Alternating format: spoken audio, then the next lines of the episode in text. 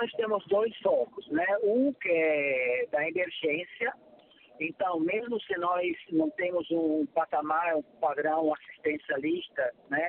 Nós trabalhamos na perspectiva do empoderamento, da autonomia, da autoestima, da criação de oportunidade né, para estudar, para trabalhar, para profissionalizar, para se curar, para se cuidar.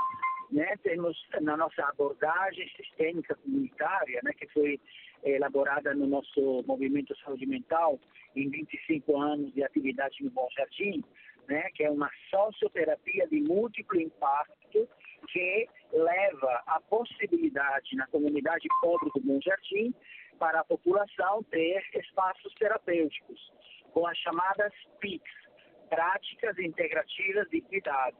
Né?